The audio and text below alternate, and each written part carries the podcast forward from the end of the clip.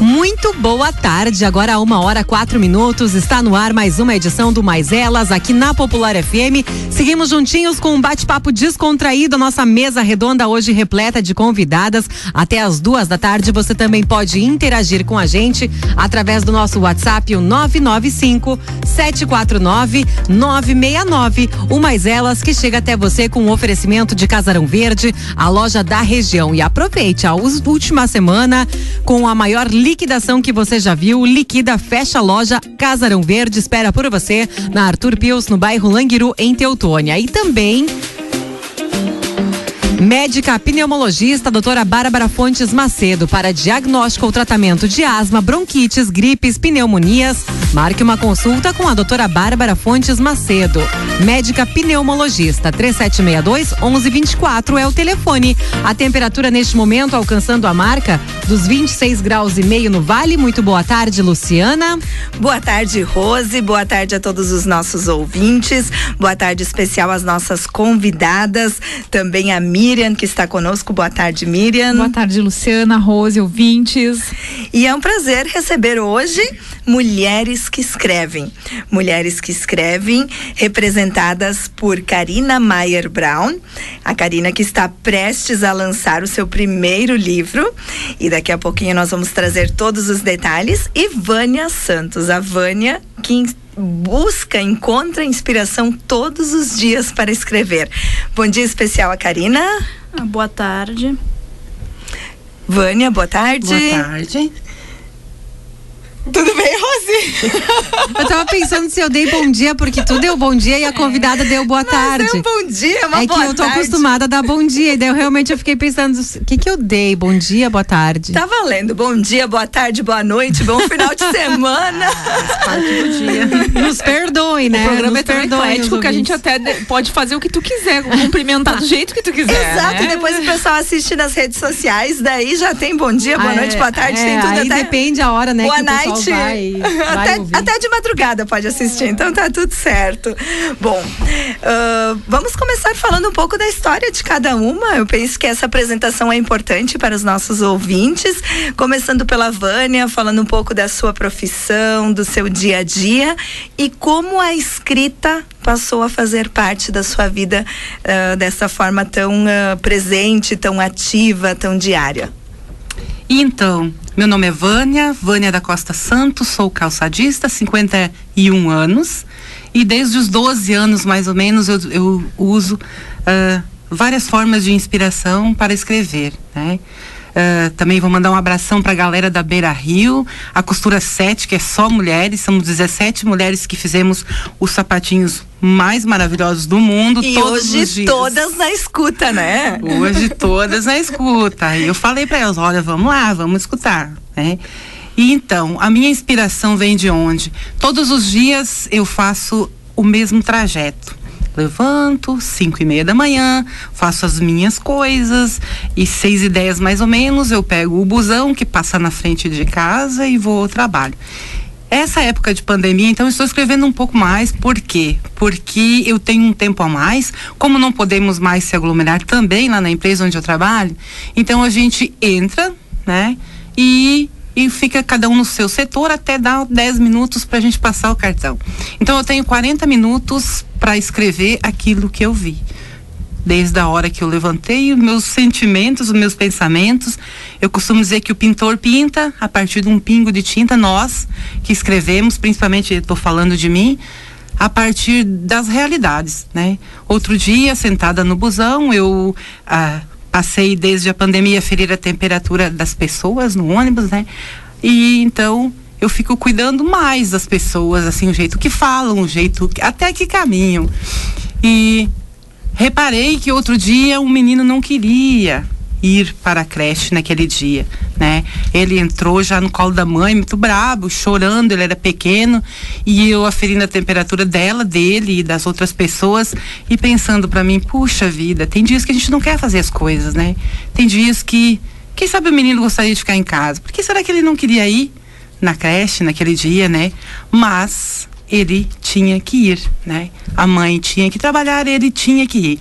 A partir deste pensamento e do que eu vi e ouvi o sentimento triste daquela criança que de repente naquele dia gostaria de ficar em casa, eu escrevi um texto e deu o sinal, eu não tinha escrito nem a metade ainda daquilo que eu tinha inspiração e gostaria de escrever. E é assim que os meus textos aparecem, aquilo que eu vejo de maravilhoso, aquilo que eu não gosto muito, aquilo que te que, emociona, é, provavelmente. Me inquieta. Né? Eu acredito que são inquietações mesmo, né? Às vezes me tiram do sério, eu penso, puxa, não posso fazer muita coisa, mas posso escrever. E aí eu começo a escrever. Outro dia também a Letícia, né?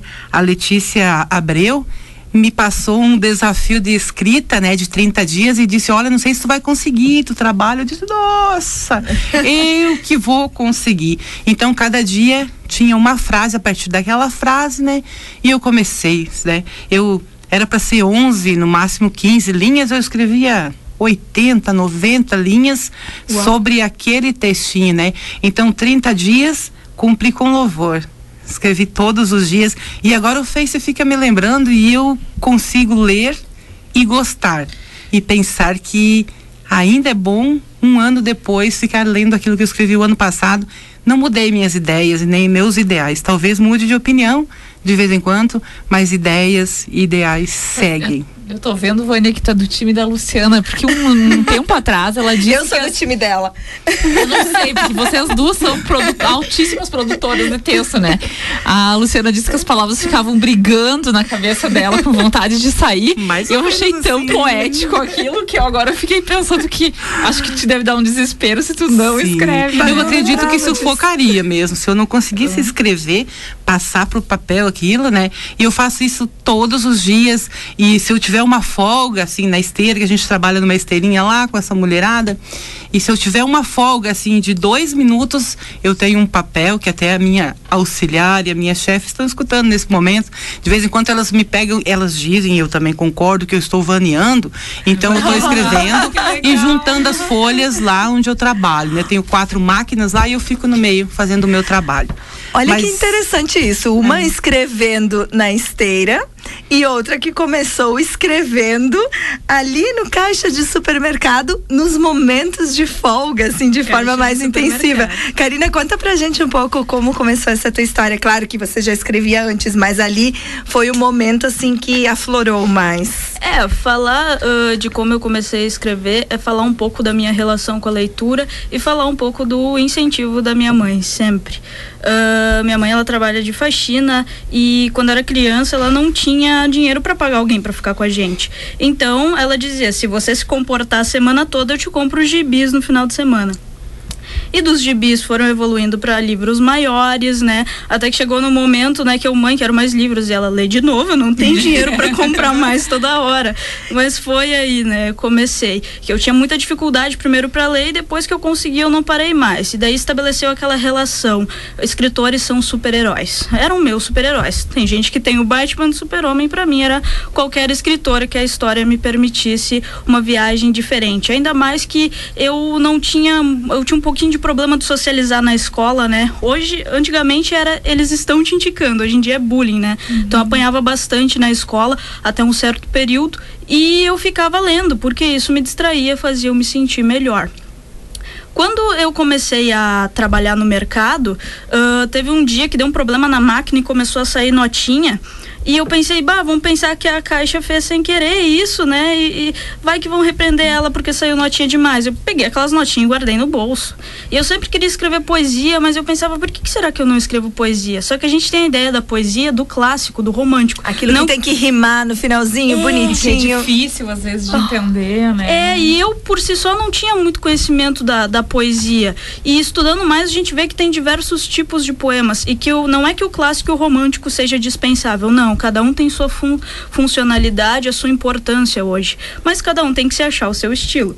E um certo dia eu não estava me sentindo bem, estava ainda com aquelas notinhas no bolso naquele dia e eu comecei a escrever pequenos versos.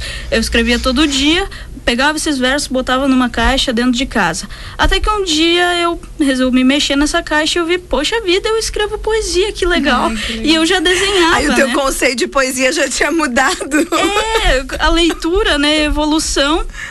E eu peguei comecei a passar limpo num caderno e desenhar, né, junto, ilustrar esses poemas, porque tem desenhos que falam por si só, tem poesias que falam completamente, não precisa de nada para ilustrar, e tem coisas que se complementam. Então, nesse período também a Mana, a Edilane, ela lançou ali o primeiro livro dela, o segundo acho que era, no Quero Café, foi, ainda me lembro, e eu comprei o livro dela, fui, conheci ela ali, eu achei ela super legal. Cheguei em casa, eu li o livro a noite toda. Devorou. Terminei e mandei mensagem pra ela. Isso é muito bom. E aí, aquele momento, eu, puxa vida, eu conheci uma escritora, uma escritora que eu achei muito boa. Uma eu super-herói. pensei, uma super-herói. Eu pensei. E aqui em Teutônia. E aqui em Teutônia. E eu, caramba. E eu pensei, nossa, ah, então escritores mudou na minha cabeça aquele conceito. Não são super-heróis, são pessoas comuns. Mas pessoas comuns que elas têm um poder de fala. E eu, sendo professora, né? Agora formada, ah, eu pensei muito que escrever é como ensinar. A gente tem o poder de falar coisas e influenciar pessoas a partir que nos escutam a partir do que a gente fala. E quando você escuta alguma coisa, você pode escolher se influenciar por algo que é bom e algo que às vezes não é tão bom, algo que te agrega ou algo que faz você se sentir mais triste, mais feliz. Você tem a escolha e ali a gente tem um rol de produtos para consumir. E eu pensei, sendo professora e tendo hoje, né, eu, eu me considero uma ótima profissional, não me gabando, mas eu tentei fazer, tipo, a diferença no lugar que eu tava. A gente tem professores aí muito bons, que nem eu tive, que ensinam e fazem mais do que sua obrigação de acolher os alunos e de ouvir os anseios, visto que alunos não vêm para a escola só com material dentro da mochila, mas com uma série de bagagens, uma série de vivências, que todos têm vivências a partir de suas De idades. alegrias e de problemas. Exatamente. E eu vi que poderia fazer simplesmente o meu trabalho de passar o conteúdo que estava escrito, ou eu poderia me envolver no meu trabalho e amar ele. Eu pensei que legal seria, né, ter visibilidade sendo escritora e sendo professora e poder ensinar a partir da escrita e a partir da minha sala de aula. Tanto que na sala de aula eu também gosto de usar desenho, eu também gosto de corrigir os textos deles com atenção, ainda que minha área seja história, e mostrar para eles formas de escrever um texto melhor. Então a gente trabalha com tudo isso e faz um trabalho bom, faz um trabalho lindo, Ah, ensina a eles a ver o mundo com certa sensibilidade. Então hoje eu não consigo falar de escrita sem falar de educação, não consigo falar de educação sem falar de escrita, e o livro ele traz tudo isso que eu sou e traz um pouquinho de toda essa caminhada por diversas experiências. E Aí agora eu acho que a Luciana devia também falar como é que nasceu. Eu, eu quero assim, falar, eu quero falar do livro dela. Tá, então outro dia a gente vai marcar uma entrevista, Rose, só com a Luciana. Podia, né? Vamos Escreve muito, É, Eu não, é posso, eu não posso tirar o espaço delas. Não, eu Hoje sei, é delas e olha, eu não tenho a inspiração que elas Tá, têm. então- A minha inspiração não é tão automática quanto a da Vânia. Tá, então é a gente vai sério. botar na pauta que uma próxima entrevista vai ser com a Luciana. A gente vai continuar essa discussão aqui no intervalo, em off, e daqui a pouquinho a gente retorna com o mais elas.